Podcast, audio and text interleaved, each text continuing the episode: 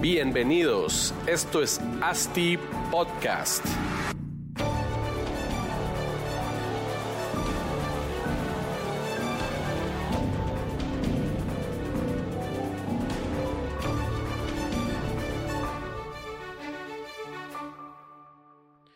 Bueno, hola, hola a todos y bienvenidos a un nuevo episodio de ASTI Podcast. Estamos ya en el episodio número 43.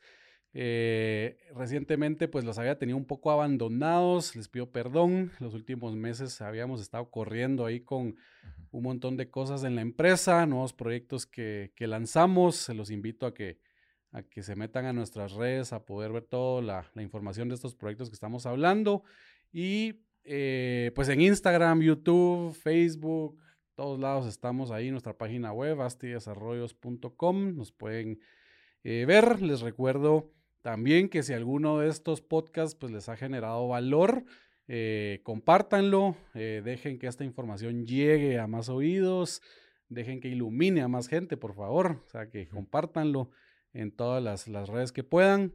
Y bueno, ahora sí, entrando a lo bueno, este episodio queremos platicar acerca de cómo un diseño arquitectónico, de cómo debe ser un diseño arquitectónico pensado en un negocio inmobiliario, pensando en la factibilidad financiera, ¿verdad? Sin dejar también pasar la parte del impacto visual que puede tener el proyecto en su entorno. Entonces, indagaremos mucho en esto, pero antes, pues quiero presentarles a nuestro invitado el día de hoy, el arquitecto Miguel Young, fundador de la firma de arquitectura OAA. Bienvenido, Miguel, ¿cómo estás? Muchas gracias, Marcos. La verdad que emocionado de estar aquí, ya después de escuchar eh, los 43 podcasts que tenés. Buenísimo. Pero es una, es una gran oportunidad. Muchas gracias. No, hombre, gracias a vos por hacer el tiempo de, venir por acá y me contaste que venías de lejos, pero aquí estamos grabando. Y mm, pues Miguel, para que la audiencia te, conozca un poco más, quisiera que pues ahí brevemente nos contaras un poco de quién es Miguel y cómo, cómo es que Miguel es hoy el arquitecto que es. Bueno, muchas gracias Marcos ahí. Eh, pues para que conozcan un poquito del background eh, de mi persona y como empresa. Eh, bueno, soy arquitecto graduado de la Universidad Rafael Andívar en el 2010. En el 2012, bueno, en el 2019 empecé a, a trabajar en una empresa de Guatemala de arquitectura muy reconocida, Estudio Domus. En el 2012 eh, me fui a estudiar una beca, eh, a través de una beca del, Departamento de Estado de Estados Unidos, eh, Fulbright, a Estados Unidos y regresé en el 2014 a Guatemala nuevamente a trabajar en arquitectura, nuevamente a esta firma de arquitectura que me, gracias a Dios me volvió a abrir las puertas. Y después de cierto tiempo, en el 2000, bueno, ya hace tres años, en el 2018, decidí independizarme y poder desarrollar los proyectos que tenía, que quería desarrollar y, desarrollar la visión de firma que, tenía en mente. La firma de arquitectura eh, se llama Oficina para el Avance de la Arquitectura y realmente la visión que tenemos como empresa sí es, o sea, el título de para el avance de la arquitectura no es solo porque nos gustó cómo sonaba, realmente vemos la necesidad de avanzar la arquitectura en distintas ramas eh, en Guatemala, ya conociendo cómo se desarrolla la arquitectura en la región, vemos distintas áreas de oportunidad donde, eso se puede hacer y eso es lo que hemos estado tratando de hacer desde el 2018, eh, nuestro primer proyecto. Eh, ahí sí que gracias a Asti Desarrollos que nos contrataron el proyecto Torre Martí en zona 6. Eh, después eh, fuimos desarrollando algunos proyectos eh, siempre de, desarrollo inmobiliario. actualmente estamos desarrollando proyectos de desarrollo inmobiliario, tanto de edificios de apartamentos, estamos desarrollando centros comerciales, tenemos proyectos industriales también. La verdad que el COVID el año pasado vino a que reevaluáramos algunas cosas y abrir puertas también a algunas actividades que no, que no considerábamos que se iban a estar desarrollando. Nos sorprendió un poquito desarrollo en el interior. Estamos viendo algunos proyectos en, en, Cobán, en Cobán, en Antigua Guatemala y en Jutiapa también, en, de, de, centros comerciales. Entonces, pues, pues esa, ese es eh, un poquito del, del background de nosotros. Eh, Eh, somos un equipo de arquitectos, eh, más o menos como entre ocho arquitectos en la oficina ya, gracias a Dios. Y desde hace tres años, ¿verdad? Pues qué bueno, Miguel. Eh, y no, felicidades ahí por todo el crecimiento que, que han tenido. No, gracias. La verdad que gracias a Dios por las oportunidades y las puertas que ha ido abriendo. Buenísimo. Pues Miguel, entrando ya en, en materia de, del podcast del día de hoy, pues queremos platicar con vos acerca pues como hablábamos, ¿verdad? Cómo diseñar para el negocio inmobiliario. Yo creo que, pues muchos entendemos que la arquitectura es un arte, ¿verdad? Es un arte de diseñar, de crear, de proyectar espacios, pues para el ser humano, em, que sean tanto funcionales pues, como estéticos, ¿no? Que es, creo que es la, meta. Y el desarrollo inmobiliario, pues va muy ligado a, esta, a esta, definición que, que, comenté ahorita, porque pues también busca crear espacios funcionales eh, independientemente del tipo de, uso que se le esté dando, ahora para vivienda, para trabajo, para almacenamiento, etcétera, etcétera. Entonces, pues ahí es donde convergen estas dos industrias. Y muchas veces cuando uno piensa en arquitectura o en algún proyecto arquitectónico, pues hablábamos que, uno piensa inmediatamente en edificios muy representativos, eh, salas de ópera, museos, teatros, catedrales, pues espacios pues que en realidad son un deleite para el ojo humano, pero no es, la arquitectura no es solo diseñar estos, estos espacios em, pues tan emblemáticos, edificios emblemáticos, ¿verdad? Cuando hablamos de diseñar para el negocio inmobiliario, poniendo entre comillas el negocio, ¿verdad? Porque al final esto es un, es un negocio lo que, en lo que estamos. Hay un dicho que dice form follows function. No sé si lo has escuchado, ¿verdad? Pero en español, pues básicamente es que la forma no es tan importante, digamos, como la funcionabilidad del, del, pues, del inmueble o lo, que, o lo que estamos diseñando. O que primero va la, que primero hay que hacer que funcione y que sea rentable y luego pues darle la forma y que sea estético el, Así es. pues lo que, los metros cuadrados que estamos haciendo. Entonces, puede sonar algo drástico, siento yo, porque uno dice, hay que, hay que escoger si entre que funcione o que, sea rentable o que se vea bonito. Pero yo creo que ahí es donde entra el, arte, digamos, el arte de la arquitectura o entra el artista, que es el arquitecto que tiene que, es, que encargarse de que ambas, ambas opciones sean viables, ¿verdad? Que sea funcional y que se vea em, pues bonito, que ¿verdad? Sea rentable, que cumpla con todas las metas eh, corporativas, financieras. Eh, Correcto, con todo, ¿verdad? Entonces, pues yo creo que vos tenés bien claro esto, que le hemos platicado bastantes veces, eh, de que hay que hacer proyectos funcionales, eficientes, ¿verdad? Que ahí vamos a hablar un poco de, todo el tema de eficiencias y sin eso pues no hay, no hay negocio, pues uno no va a entrar a diseñar un proyecto donde o a desarrollar un proyecto que no vaya a ser un negocio al terminarlo, ¿verdad? Entonces, em, y tal vez antes de entrar a estos temas puntuales de eficiencias que estábamos hablando, quisiera que nos platicaras un poco acerca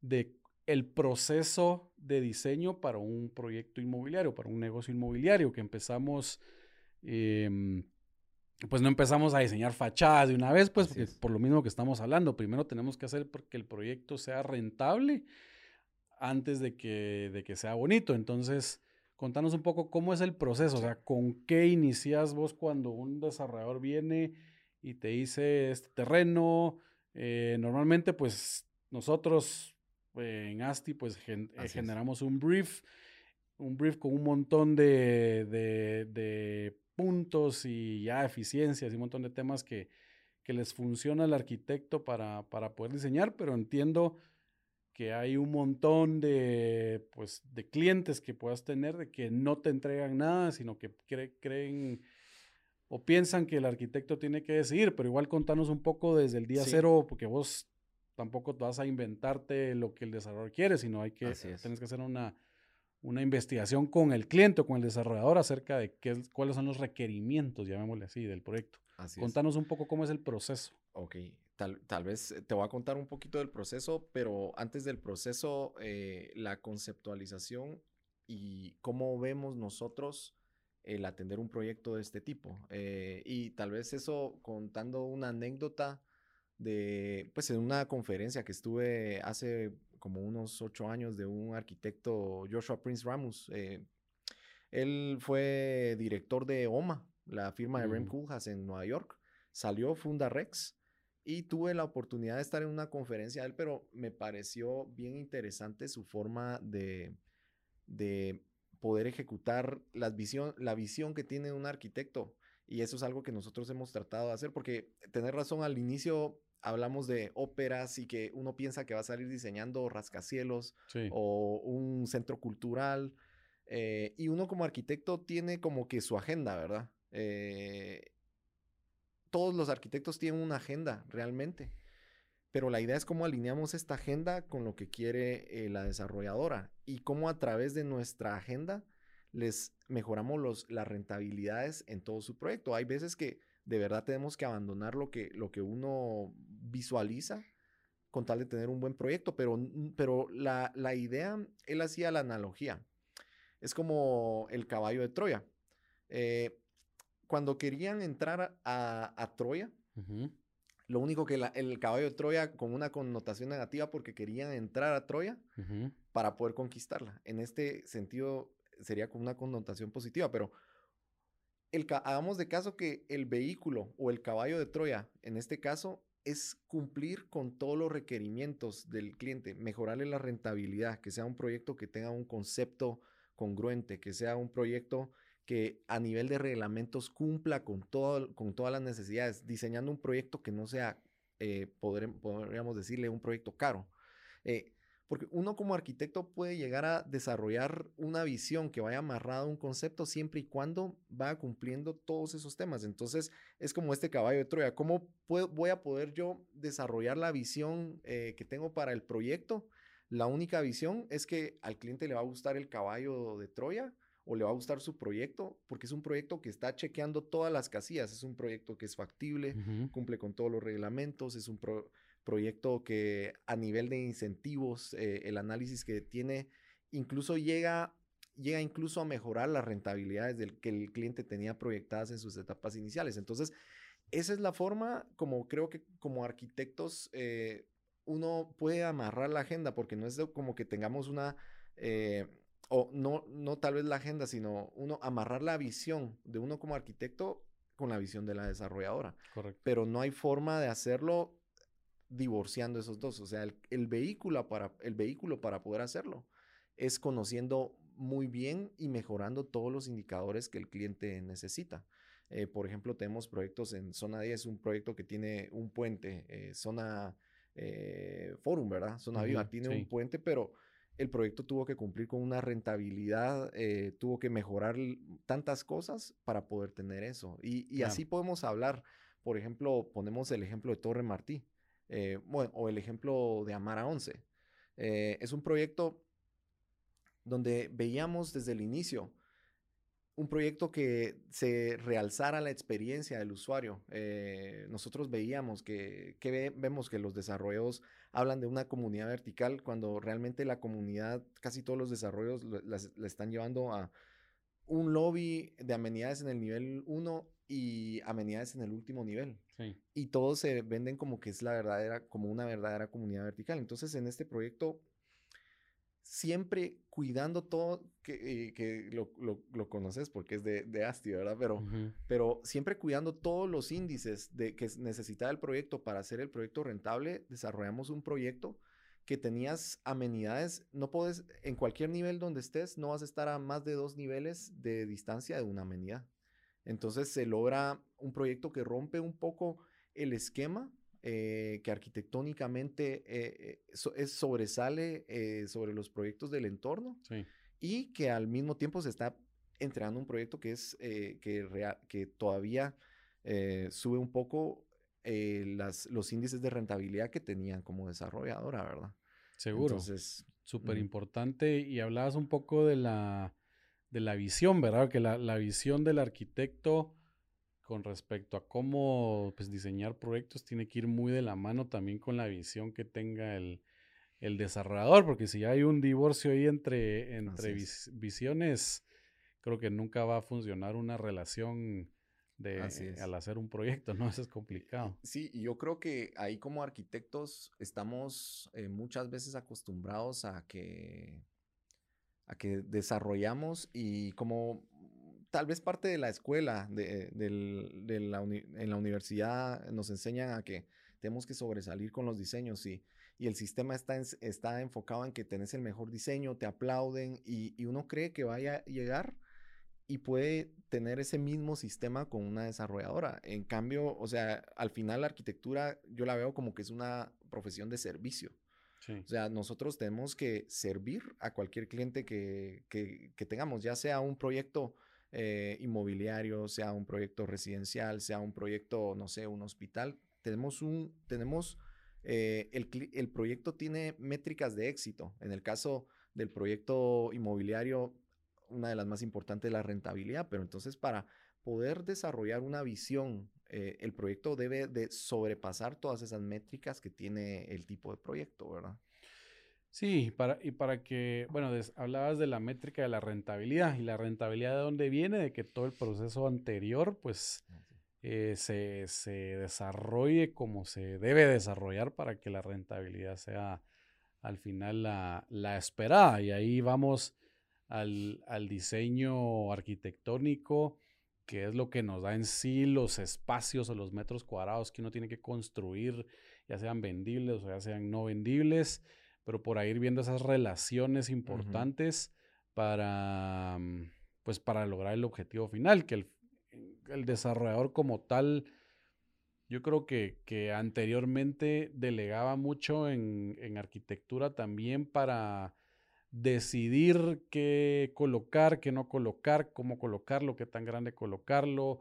Eh, y por ahí pues se desvirtuaba un poco el, el negocio como tal, sino ahora que, hay pues la competencia en, vivienda vertical o oficinas verticales es tan pues es tan grande cada, centímetro cuadrado. Ahora ya no es cada metro cuadrado, sino cada centímetro cuadrado cuenta en lograr buenas eficiencias, lograr buenos diseños también, porque no es lo mismo ofrecer dos tipos de dos apartamentos, digamos, de 60 metros, pero uno que te quede el cuarto en triángulo, y otro que te quede bien cuadrado y bien eficiente para, pues, para el, para el, el, usuario, el usuario, el usuario final que lo va, que lo va a utilizar. Entonces, un montón de variables.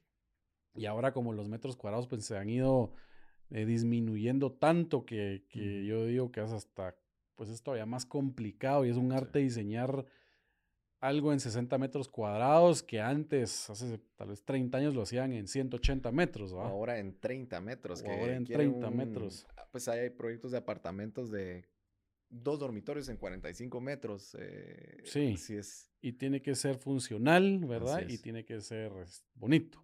Así es. Entonces se vuelve complicado, pero regresemos un poco a lo, que, a lo que hablábamos al inicio de, del proceso, ¿verdad? El proceso que conlleva un, pues, de diseñar un, un proyecto inmobiliario. Yo te decía, ¿cuáles son esos requerimientos que una firma de arquitectura le tiene que hacer al desarrollador como para decir, ok, ¿qué, ¿qué, es lo que voy a diseñar?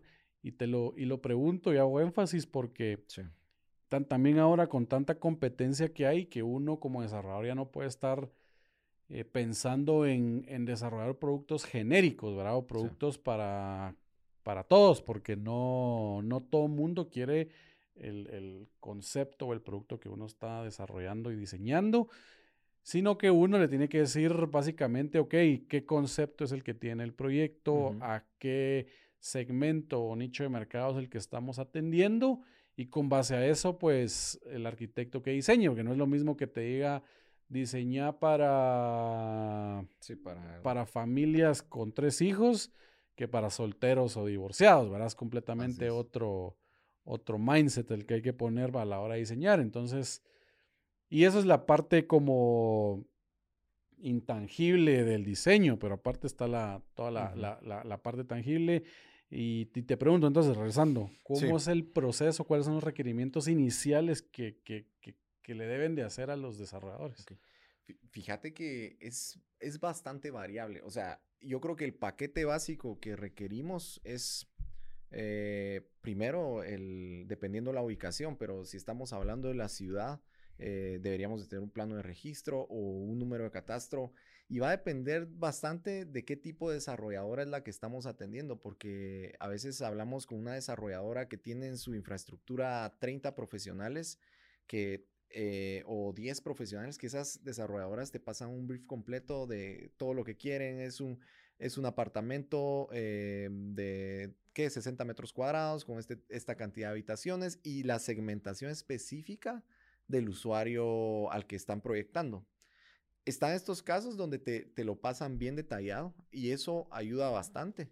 Eh, también están otros casos que eh, hablamos con desarrolladores que quizás es su primer desarrollo o es su, eh, su segundo desarrollo, pero el primer desarrollo lo hicieron tal vez con una firma de arquitectura que no tenía experiencia o... Entonces, lo que buscan también es como un poquito más de guía de uno como arquitecto. y nos ha tocado los distintos aspectos. Como base, lo que requerimos es, primero, toda la información del terreno y, el segundo aspecto principal es, creo que la comunicación con, el desarrollador tiene que ser eh, constante en todo el proceso, porque eh, ya sea que tenga bien definido su, su brief al inicio, o sea que lo vayamos definiendo en el camino, eh, necesitamos conocer, por ejemplo, si los vamos a asesorar un poco a nivel de qué es lo que hemos visto en el mercado en, esos, en esos segmentos o en esas zonas. Eh, o, por ejemplo, si nos, cuando nos pasan briefs tan detallados, eh, que es el caso de, algunas desarrolladoras también, ¿verdad? Pero eso, eso es lo que nosotros recibimos al inicio. Con eso, ¿qué hacemos? ¿Cuál es el paso? Nosotros, como firma de arquitectura, eh, nos, todos los procesos los establecemos en el sistema de fases del American Institute of Architects donde inicia la fase de pre-design, que sería la fase de prediseño, donde esa fase tiene como objetivo em, hacer, si no hay un brief, hacer ese brief, eh, hacer eh, un modelo acompañado del, del, cliente. O sea, nosotros lo que vemos es de que antes de diseñar y muchas veces y de poner un pincelazo o si fuera un, un dibujo o poner una línea en AutoCAD o en Revit, lo que hacemos es diseñar el proyecto a nivel de números. Eh, estamos diseñándolo paralelo a nivel de números y a nivel de conceptualización. Em, ¿Qué tenemos eh, en ese proceso eh, con el equipo de arquitectura? Hacemos como un, en, el, en este libro de Creativity Inc., em, de Ed Catmull, que es el, uno de los directores de Pixar, habla del Brain Trust. ¿Y qué dice este Brain Trust? que es un que es como un consejo, así como una junta directiva, es un consejo de diseño con o un consejo creativo con el que diseñan los proyectos. Entonces, eh, lo que establecemos son procesos de brainstorm en la oficina, eh, donde no tanto yo como quizás algún arquitecto recién graduado, eh, tenemos casi el mismo nivel de, input.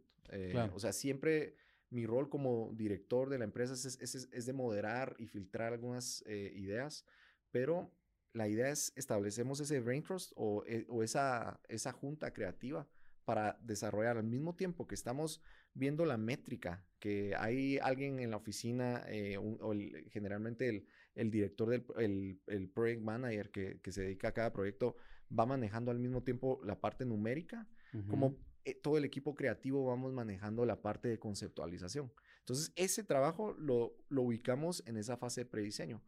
Y el objetivo... O sea que en, en ese prediseño ya están poniendo o pensando en, en qué, qué es lo que están eh, pensando hacer con el, con el proyecto ya en procesos más avanzados, ¿no? La, la, verdad que sí, y tal vez ahí reforzándolo un poco, em, dice, decía Philip Stark, eh, diseñador industrial de los más eh, reconocidos, eh, le preguntan cuánto tiempo se toma en él en llegar a un concepto. Y dice, pues puede ser hasta cinco minutos o puede ser más, pero ¿por qué él decía en cinco minutos? ¿Por qué? Porque lo complicado no es desarrollar un concepto. Eh, lo complicado es desarrollar todo el bagaje de información creativo que, o sea, hay veces que a nosotros nos llega un proyecto y uno ya lo empieza a visualizar, qué es lo que quiere, pero la mente de uno de arquitecto que empieza a dar, a, moverse creativamente y decir, bueno, me gustaría esto. Pero por eso desde el inicio, como nosotros como arquitectos empezamos a, a soñar y bueno, esto quisiéramos para este proyecto. Pero como algo para poder bajarnos los pies a la tierra y, y como un filtro para entender si eso es lo que quiere el cliente, por eso vamos desarrollando la estrategia eh, financiera a nivel de, de números a la Sí. par, donde vamos validando, bueno, sí podemos tener esa, eh, por ejemplo, podemos tener esta doble altura, podemos tener estos vacíos en el edificio, pero bueno, eh, tiene que responder eh, cuánto podemos manejar de área, eh, de área para amenidades. Entonces tenemos, bueno, este proyecto aguanta hasta 150 metros cuadrados de amenidades techadas. Ujú. Entonces vamos y bueno, entonces ahí vamos filtrando nuestras ideas para poder llegar a eso. Al final, como resultado de esta fase de prediseño es que normalmente tenemos una, eh, una estrategia clara a nivel de la estrategia de reglamentos, qué, qué incentivos se deberían de usar en el proyecto. Tenemos una tabla de áreas eh, detallada de qué es lo que podría ser y normalmente una tabla de áreas, por ejemplo, en Amara estuvimos revisando, tuvo una variación como un 5% de, Seguro. de lo que hicimos en la fase de prediseño hasta la final, ¿verdad? Sí, yo creo que, y ahí es, yo, yo concuerdo también que al final nosotros, pues en la parte de desarrollo, cuando hacemos un anteproyecto, una factibilidad, Ujú, los números que nos van quedando varían bien poco. En, en- o sea, puede ser que el, el- el- el diseño cambia tres veces en el proceso, pero los números de esa primer tabla y eso se, se mantienen muy similares porque ese es como el, el, el ADN, el realmente ADN es el ADN para ustedes de como esto.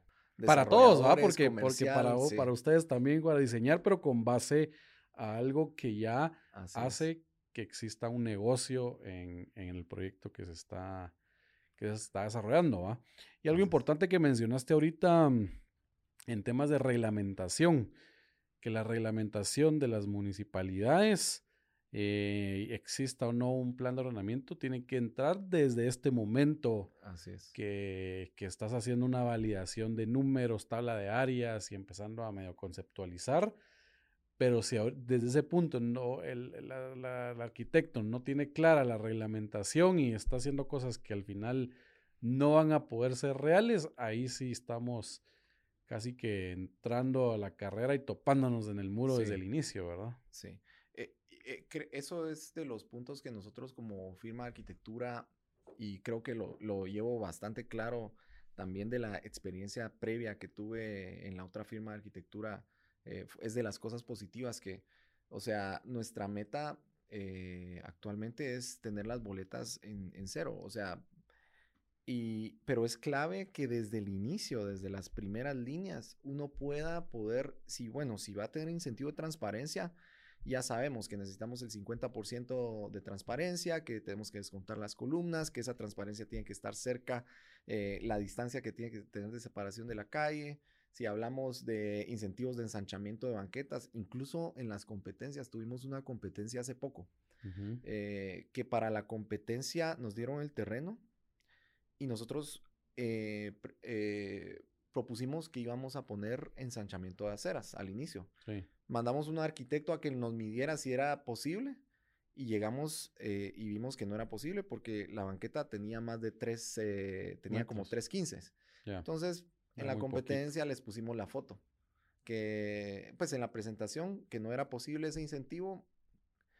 eh, fue la razón por la que en la competencia sobresalimos de otra, de otra firma, porque ellos sí habían puesto que iban a tener ensanchamiento de Ya. aceras. Entonces, pero no solo en esa etapa inicial donde uno se, donde uno eh, empieza a tener la relación con el cliente, pero eh, como desarrolladores eh, es clave que el proyecto avance y que se pase casi que patinando en la municipalidad, ¿verdad? Sí, En- seguro.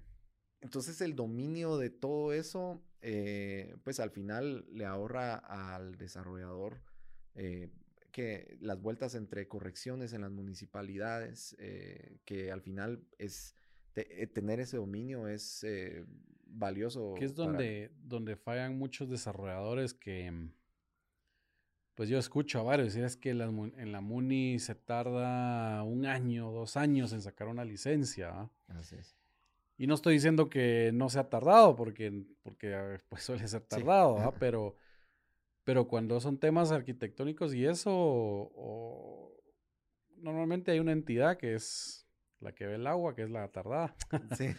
pero las, las demás en realidad no son tan tardadas y uno pues nosotros tenemos experiencias de sacar licencias en seis meses, pues, Así es. ¿verdad? Porque sabemos y, sabemos la reglamentación y sabemos que se está ingresando y que lo que se ingresa ya va de acuerdo a la reglamentación, entonces no hay por dónde eh, le puedan poner un peros a uno, ¿verdad? Sí, y, y siempre lo que nosotros hemos tratado de hacer es tener esas boletas en cero y siempre el evaluador tiene su forma de interpretar las cosas, entonces eh, que, por ejemplo, en un proyecto nos salió una boleta que tenía como cinco puntos de arquitectura. Eh, de modificaciones, pero era tema de interpretación. Eh, mire que lo que siempre piden, el detalle del vado vehicular. Sí. a propósito no se ponen Ya, lo ponemos, ya lo ponemos siempre, pero, pero igual siempre hay más de algún tema de interpretación que al final uno llega, presenta algún, un par de planos, pero hay casos donde los proyectos se tienen que rehacer que, no cumple con estacionamientos de discapacitados, que, eh, o pendientes. Entonces, esa, eso es, creo que cuando hablamos de que el arquitecto al final parte de ese servicio, eh, al final somos una profesión de, servicio, digo yo, eh, es facilitarle a cualquier cliente ese proceso y específicamente en, el en un proyecto inmobiliario donde los tiempos de las licencias eh, al final una licencia que se tarda cuatro meses son cuatro meses más tarde que se le va a poder entregar a alguien que ya hizo el, enganche y que compró en planos, ¿verdad? Y cuatro meses para que salgan otros proyectos ahí que sea más competencia. Así es. no, y el tema de, de, entrar con certeza a un trámite de licencia también es bien importante porque el ahora pues que uno tiene eh, que salir a venta lo antes posible para darle más tiempo de fraccionamiento al cliente de, su enganche. Entonces, si en realidad hay, desarrolladores que esperan hasta tener licencia para salir a, la venta, que son seis meses, ocho meses, pues desperdiciados, llamémosles, porque en esos meses pudiste haber vendido y apalancándote de las ventas y mitigando el riesgo de ventas también para el proyecto en mejorando tu flujo efectivo porque estás eh, obteniendo dinero antes de clientes, estás, eh, vas a terminar ventas antes y pues por ende mejorando todos tus índices, ¿verdad?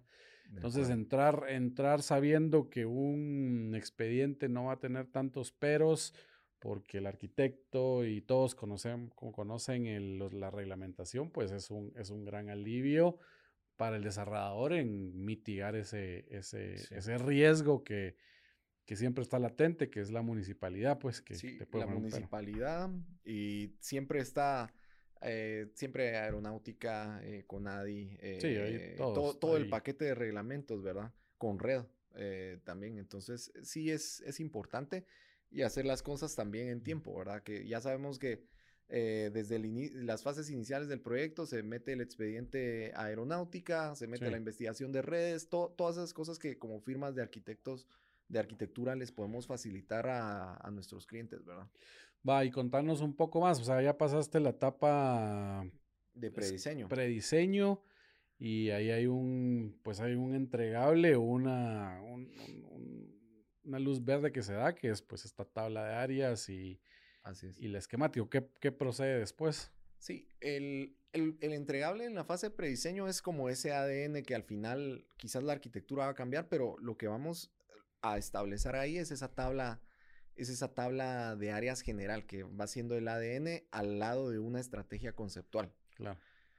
Ya con eso pasamos a la fase de anteproyecto, donde si, vemos eh, el objetivo de esta fase anteproyecto es que desarrollar un proyecto que cumple con todas, eh, con todos los objetivos comerciales del cliente. O sea, se va a validar eh, que el proyecto, bueno, sí llega al índice de que menor al 15% de, de, área de pasillos o a un 12% de área de pasillos. O sea, lo que se va a validar al final, que lo que pusimos al inicio se cumpla ya con un anteproyecto completo que debería de tener eh, todas todas las, todos los sótanos, todas las distribuciones de los apartamentos, eh, fachadas, deberíamos de estar llegando a, un nivel de fachadas en ese punto. Y normalmente el cierre de esta fase es cuando el cliente eh, o el desarrollador está claro de que ese su, cumple con su visión, cumple con todas sus, todas sus metas financieras y con las metas comerciales, porque tenemos en esta etapa es donde normalmente pasamos e, toda la etapa del acompañamiento con eh, la parte del branding del proyecto. Eh, normalmente al final de esta etapa es que nos están pidiendo eh, también la, renders de venta, pues cuando quieren tener una, lanzar una campaña anticipada, ¿verdad? Entonces, eh, e, eso sería en la fase de anteproyecto. Y ahí tocaste los, los puntos ya de, algunas eficiencias que creo que valen la pena platicar un poco más a detalle porque son índices que se manejan pues en la industria, eh, ya sea vivienda, oficinas, puede ser, pueden, pueden ir variando, pero son básicamente las mismas métricas que, que hay que tomar en cuenta para hacer proyectos pues eficientes. Hablabas ahí de del índice de área rentable versus área construible, ¿verdad? ¿Cuántos metros cuadrados construís y cuántos metros cuadrados vendés? Eh, vendés y los que no son vendibles es porque son pasillos, Así es. Eh, amenidades. Así es. ¿Verdad? ¿Qué, qué, qué? Contanos un poco de ese índice, ese índice, cómo, por dónde va. No, normalmente va a depender un poco del mercado, pero normalmente y cuando nosotros recibimos briefs de, de diseño, eh, normalmente nos piden una, un índice donde los pasillos no superen el 15% de toda, de toda el área construida, eh, descontando los sótanos, que no superen ese 15%. Eh, normal, ¿Solo pasillos o también toma en cuenta área de amenidades? Va, va ahí, te, lo voy a ampliar un poquito. Normalmente nos piden ese 15%. un, un proyecto con una eficiencia de 15% es muy fácil eh, llegar. Entonces, esa es... ¿Cómo, ¿Cómo es que se ganan las competencias realmente? Uno de los factores. Primero, o sea, siempre con una arquitectura que sobresalga, pero una, un diseño que sobresalga a nivel de rentabilidades del cliente. O sea, si tenemos esas dos cosas, eh, creo que se puede lograr más con el dominio y todo. Pero normalmente eh, tenemos proyectos donde tenemos índices de pasillos 11% eh, o 10%. Y es que tengamos claro que el, ese 11 o 15% es, por cada por ciento es más área vendible que tenés. Así es. Por ende vas a vender más con los mismos metros cuadrados de construcción, ¿verdad? Entonces eh, mientras más grande es el índice, menos área rentable tenés para vender, menos, menos eficiente, menos rentable debería de ser, ¿verdad? yo, yo, también soy docente en la Universidad Rafael Landívar, pero tenemos cursos que nos, me han dado la libertad de poder eh, diseñar un poco con el equipo de, docentes, porque somos varios y con la dirección, pero nos hemos enfocado en esos temas de desarrollo inmobiliario y y los hemos manejado como una competencia, donde tenemos a los, a los 30 alumnos y los dividimos en como que son firmas de cinco, de cinco integrantes cada uno. Y al final vamos a evaluar todos los proyectos. Y al final hay proyectos que son a nivel de diseño, son increíbles, eh, sobresalen pero cuando los ponemos a comparar eh, y nos ponemos el sombrero del desarrollador o invitamos algunas veces a algunos eh, desarrolladores para que puedan evaluar, al final el proyecto, eh, y es parte del ejercicio para que ellos lo vean, ¿verdad? Al final el proyecto que todos creían que iba a ganar no es el que gana porque tenía eh, una, una el, que, el, que, no es negocio. Rentabilidad, pasillos del 18% contra otro que es el que diseñó, diseñó uno diseñó una sala de ópera y el otro diseñó un edificio de apartamentos. No, y sí llegan a ganar algunos que diseñaron el edificio de apartamentos rentable porque logramos llegar, que ellos entiendan el, el, el valor de no solo hacer un edificio eh, que cumple con, sus aspiraciones arquitectónicas, pero también que, sobre, eh, que realza todas las necesidades y todos los factores financieros del cliente. Entonces, eso, eso es bien importante, ¿verdad? Es que obviamente todos, todos los arquitectos creo que sueñan con, con que los pasillos sean enormes y... Nos enseñan, eh, empezamos viendo eh, la ópera de Sydney, empezamos a ver todos esos ah. proyectos. Y... eso es lo que uno quisiera hacer en un Así es. apartamento, pero tengamos claro que el mercado, si lo pudiera pagar, digamos, pues pudiéramos ah, de- de diseñar ese tipo de cosas, pero no. Es, ¿verdad? Estás sí. hablando de ahora 20 y pico metros cuadrados, que vas a poder hacer un Así es. pasillo enorme en, Sí. en 30 metros cuadrados, ¿va? Así es. No, y, y con, y con eso que decías también de, bueno, entonces, ¿dónde dejamos las amenidades? Normalmente lo que, tra- lo que se trata es de que el proyecto integrando las amenidades no se pase de ese 15%. Eh, la MUNI tiene en su reglamento que uno debería de tener, eh, si no estoy mal, es un 2.5% de áreas de amenidades o áreas de uso común Sí. pero te dice que la mitad pueden ser techadas y la mitad no techadas. Entonces, ese es, ese es uno de los parámetros, pero eh, todos escuchamos hace algunos años que se habla de las guerra, la guerra de las amenidades y Sí. que y ahora te están vendiendo las amenidades, ¿verdad? Eh, pero la idea es mm, cuando m- mientras el proyecto es más denso, por ejemplo, hablamos de, de proyectos que llegan a tener ahora 300 metros, 300 unidades, eh, 400 unidades, que es una Sí, proyectos realidad. muy densos, ciudades pequeñas ahí. Así es, eh, que lo que ellos venden son las amenidades, porque como uno, uno como usuario preferiría quizás vivir en un proyecto eh, más, e- más, entre comillas, exclusivo, eh, donde va a tener cuatro vecinos o dos vecinos por Sí. nivel, pero que No venden... 20. Ajá, entonces estos proyectos llegan a tener, eh, tuve la oportunidad de trabajar en un proyecto que llegaba a tener hasta un 8% de toda el área construida como amenidades. Todo el primer nivel era amenidades. Claro. Entonces, eh, ahí es donde va variando dependiendo la estrategia de cada eh, desarrolladora y por eso es importante conocer eh, cuál, qué es lo que ellos quieren en ese brief. eh, porque si ellos saben que su, su producto es un producto que se puede comercializar con más amenidades, em, entonces uno tiene que entenderlo y uno ya en experiencia sabe que este proyecto por la cantidad deberíamos de tener más amenidades. Pero eh, yo creo que hablando de los índices, hablamos entonces del índice de, lo- de los pasillos, que normalmente es lo que le piden a uno, un 15% del área, eh, del área construida. Sí, obviamente que, que fuera menos sería genial, Así es. ¿verdad? Y- y Pero sí máximo puede. 15%. Entonces, eh, eh, pero ya integrando amenidades e incluso hay proyectos donde, pero eso ya es de ver la estrategia de ventas de cada eh, desarrolladora, porque prefieren tener un poco más de amenidades con tal de darle una estrategia comercial, por Sí. una estrategia comercial, ¿verdad? que es algo que, que creo yo que, como mencionabas, se volvió una guerra a amenidades porque todos hacían más por querer vender más, pero no, no es necesario hacer tanto, ¿verdad? No, y, y yo creo que también como, Y encarece los proyectos. Y como arquitectos hay que ser bien éticos en eso, porque el otro día estábamos viendo un proyecto donde en un espacio de 4 por 3 metros, es, eh, pues estuve, estuve buscando con mi esposa un apartamento para, para vivir en un espacio como de 4 por 3. eh, el anuncio decía que tenían eh, gimnasio y que tenían eh, salón social. El, En el mismo espacio, en el 4x3, mismo espacio. Solo sacaban el gimnasio. sacaban. Entonces, creo que, creo que esa, esa es parte también de, de- tanto como arquitectos eh, y como desarrolladores, son, son muy pocos los casos, creo yo, pero Claro. sucede bastante en algunos proyectos nuevos eh, o proyectos que ya están y que los quieren adaptar para poder seguir compitiendo, ¿verdad?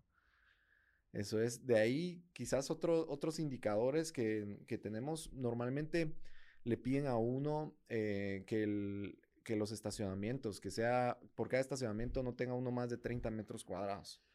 Que ese es crítico, ¿ah? Porque Ese es crítico. al final, quiera que no, pues los, los, los parqueos si los, si los vendes, ¿verdad? Forman parte Así del es. precio del, del apartamento. Y nosotros hemos visto que ahora los sótanos,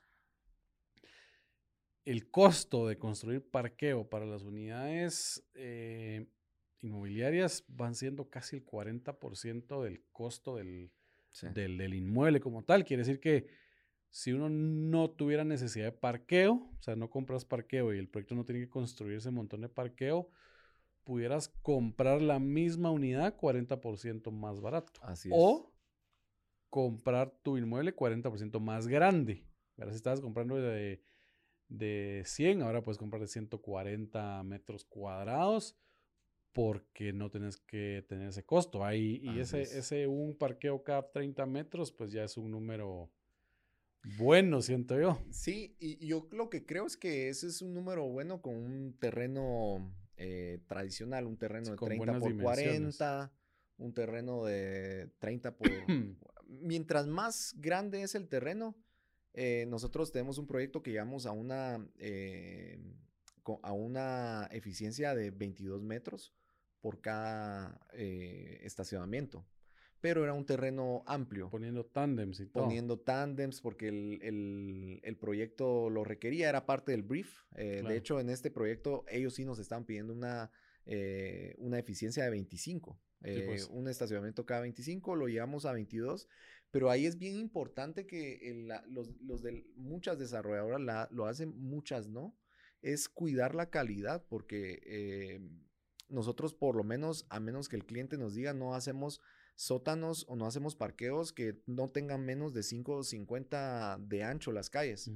Y, la, y todos los parqueos de 5 por 250. Eso es clave porque em, de ahí, por ejemplo, uno compite eh, y, y empiezan a comparar proyectos solo por eficiencias, cuando no se ponen a ver que, bueno, este tiene una mejor eficiencia o, o llegaron a la misma eficiencia, pero él sí tiene calles de 6 metros, este te está dejando calles de 5 metros. Entonces, Claro. Creo que hay que hacer ese balance. Y, y otra cosa es que mientras el terreno también es más pequeño, esa eficiencia de 30 no, no funciona. Nosotros Sí, cada vez es más difícil. Sí, ¿no? tuvimos un proyecto de un terreno de 20 por 30 y estábamos llegando a una eficiencia como de 43. Claro. Porque Entonces, las rampas, el área de circulación más que todo abarca demasiado espacio todo. para así es. los parqueos que caben. ¿no? Y eso pues encarece los, los proyectos Sí. un montón, ¿verdad? Sí, y, y- y terminando también un poquito, bueno, algunos, algunas métricas eh, de fachadas, eh, no siempre nos piden métricas de fachadas, pero por ejemplo, hay desarrolladores que te dicen, mira, eh, 30% eh, como un muro que lo que quieren es pintura. Va de- eso va muy de la mano del segmento al, que- del- al proye- al que Sí. el proyecto va apuntando, pero nos dicen no más de 30% en vidrio, no más de 30% en otro recubrimiento y el resto que sea un levantado en, en bloque, alisado o cualquier otro tema que ellos lo resuelvan con pintura. Hay otros que llegan, mira, no más de un 20%, no más de un 25% en, en ventana. En, en- en Torre Martí fue bastante clave ese tema, ¿verdad? Y es que es temas de eficiencia energética también, ¿o no? O sea, mucho, a veces mucho vidrio. Y nosotros que ahora también estamos en proceso de certificar proyectos Edge, Edge.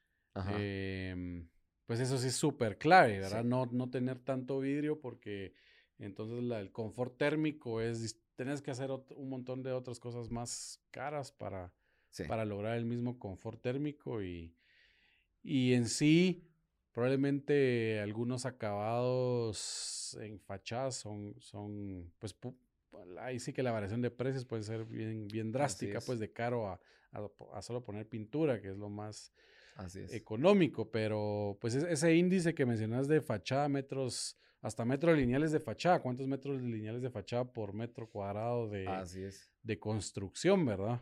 Así es. Eh, porque pues cada, cada metro lineal de fachada es- encarece también el, el Sí. proyecto, pero a veces es necesario también para lograr más área de ventilación. En, Así es. entonces es un balance, ¿va? O sea, o te doy más, necesito más fachada para darte más ventilación, O no hacemos los dos y entonces hay que hacer una redistribución de, Así de a los apartamentos o las oficinas o lo que sea, ¿no? Así es, sí, y, y yo creo que esos son los índices generales que normalmente nos piden. Hemos manejado otros, pero ya como un beneficio que nosotros hacemos el análisis. Por ejemplo, mira, en tu proyecto te estoy ahorrando eh, no sé cuántos metros cúbicos de movimiento de tierras o te estoy llegando a, a tantos metros de, muro de soy nailing. Sí. Eh, eh, que, que, pues cuando uno tiene un proyecto eficiente es bueno resaltar eh, algunos temas porque quien los- quienes van a evaluar van a ser parte de financieros y van a ser parte eh, integradores de proyecto, project Sí. managers. entonces ven todos los aspectos. Entonces cuando ven que uno tiene un proyecto que es eh, arquitectónicamente es agradable, que creen que también la, la arquitectura puede ser un vehículo de ventas y que al mismo tiempo es muchísimo más rentable, entonces le da, logra tener uno una, una ventaja, ¿verdad? Sí, Y lo- y es donde decía yo al inicio, que es el arte, ¿va? El arte Sí. de balancear las dos. No es, no es que tengas es. que escoger entre, escoger entre hacerlo rentable y funcional y bonito, sino pues ahí es donde el, el- Sí. el- arte o la magia de la arquitectura tiene que entrar en lograr ambos, porque sí. pues que se, se puede, se puede, ¿verdad? No... Sí, entender que uno está diseñando un edificio de apartamentos, que tiene que cumplir con ciertas metas financieras, que tiene que cumplir con, con distintas, a- con otras cosas, ¿verdad? Entonces eso es en lo que fallamos muchas veces los arquitectos, que eh, a veces el ego se pone en el camino, entonces eh, lo que hay que entender es que es una, esta- es una profesión de servicio. Hay momentos donde uno puede tener esos detalles arquitectónicos que van a darle un, un filo al proyecto o, o lo van a re- realzar, pero cualquier cosa que nosotros hagamos a nivel arquitectónico, eh, que, o sea, no tiene que ser un capricho, tiene que ser algo que comercialmente le va a dar un giro al proyecto. Claro. Eh, o sea, tiene que ser en beneficio del proyecto al final, ¿verdad? Va, y contanos, ya, ya terminando la parte del, del proceso, pues ya terminaste el anteproyecto, entraste a planificación, ahí entran también especialistas, pero de por sí ya el, arqui- el arquitecto es como que el corazón de todo, porque ya tiene que contemplar predimensionamientos de estructuras, ductos para instalaciones eléctricas, hidrosanitarias. ¿Cómo es ese proceso? Ok, entonces si la fase de anteproyecto es cumplir con todas las metas eh, corpor- corporativas, financieras, comerciales del, del cliente, Sí. la fase de proyecto, su objetivo es cumplir con todas, eh, con todos los temas técnicos del proyecto. Ujú. Eh, es importante también que el arquitecto desde el inicio eh, pueda diseñar eh, y que el proyecto sea eficiente, que cuando entre el ingeniero estructural, que es lo que más pasa, eh, que cuando entre el diseño estructural, mira, eh, te tenemos que agregar una columna, o, o sea, es, es Sí. importante que el arquitecto Que eso esos puede- temas los... Puede ser un reproceso horrible un cambio Así tan es. drástico. ¿ah?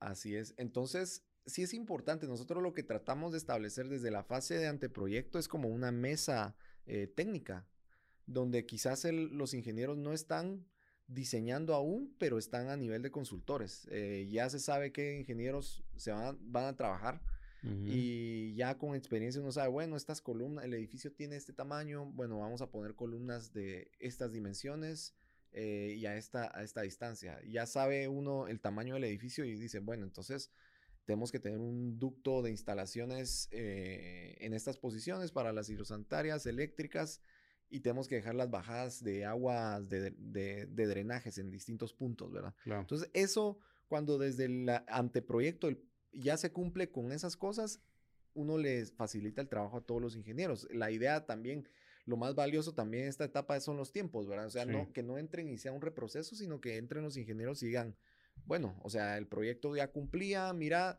en vez de hacerte tu ducto que tenías de 80 por, por un metro, eh, voy a necesitar 80 por 1.20, o en otros casos, mira, no necesito tanto, Sí, eh, lo puedo hacer de pequeño. 80 por 60 y, y y, eh, al final esa es la etapa. Entonces, la, esta etapa al final, el entregable de esta etapa es un anteproyecto eh, que ya cumple con todas las con todas las necesidades a nivel técnico. La estructura tiene las, eh, las- los predimensionamientos, los tamaños de todos los ductos funcionan.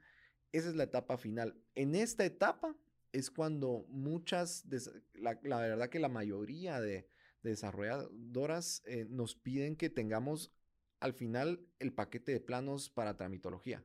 Sí. Entonces ahí eh, es- entramos en una, en un, eh, pues tenemos toda la- todo el cronograma de- del proyecto, pero al final de esta etapa nosotros desarrollamos un, un juego de, de planos con los que todos los especialistas trabajamos. eh, que facilita bastante el proceso, que es que sí, de verdad, todos los especialistas estén montados en, en BIM Claro. eh, y que se pueda usar BIM 360, eh, que todos eh, realmente por lo- lo- en los proyectos que estamos haciendo, lo que estamos pidiendo ahora es de que por lo menos en cada, eh, que cada consultor tenga por lo menos uno a dos asientos en BIM 360 Claro. y que todos estén trabajando ahí. Y gracias a Dios ya hay bastantes ingenieros que sí están trabajando en BIM Sí. 360. Ha, ha habido un cambio de aquí hace unos ocho años, que de verdad no. Es que ya es obligatorio, ¿ah? La verdad es que es la forma de visualizarlo y, y, de que el proceso, todo este proceso de diseño sea más eficiente, pues, para evitar ahí, como hablábamos, reprocesos, errores, cambios drásticos, sino que se vaya viendo eh, casi que en vivo, ¿verdad? Y, y, tal vez hay algo importante, es de que, porque nos lo han pedido varias veces, eh, si si nosotros como arquitectos les modelamos o les hacemos el, modelado en BIM a los ingenieros. Entonces, eh, realmente el objetivo de hacerlo todo en BIM es poder tener a tiempo real la solución. Sí. Entonces, eh, yo he visto que muchos proyectos tratan de tener un modelo BIM posterior al momento que se tenían que tomar las decisiones. Claro, ahí ya no. Entonces, eh, que, quieren contratar una empresa que le levante todo en BIM, pero ya eso va a servir para resolver problemas en la construcción, porque van a tener la, un, un poco antes de la construcción. sí, todavía te puedes dar cuenta antes, o si ya estás construyendo, pues ya. Sí. Te va a la grande hablar, pero la, la idea de todo esto es que en el proceso de diseño puedas hacer todos los cambios necesarios y que no, no sufras sobrecostos por traslapes y cosas que uno no logra ver en, en, planos en 2D, porque... Pues, no, y, y otra cosa que como desarrolladores ustedes saben que los ingenieros entran, entregan y, y realmente eh, igual y para todos los para, para todos los equipos lo que quieren es entrar, entregar el proyecto y después si los llaman, mire, eh, hay que hacer una corrección, ya es otro proceso. En cambio, si se hace en el momento, creo que es lo mejor, pero para eso sí, más sí el, el, diseñador, el ingeniero tiene que estar montado en la plataforma, si no, no. Sí, yo, yo creo que ya, ya muchos están montando, ¿verdad? Como digo, ya, ya se está volviendo una obligación hacerlo, ya no es quieres hacerlo, ¿verdad? Tenés que hacerlo, si no, no te, no te contrato. Así es. Sí, pues al final esa es la etapa de, proyecto. La última etapa en la que todavía entra en esta etapa en todo, todo lo que es planificación es la de planos constructivos.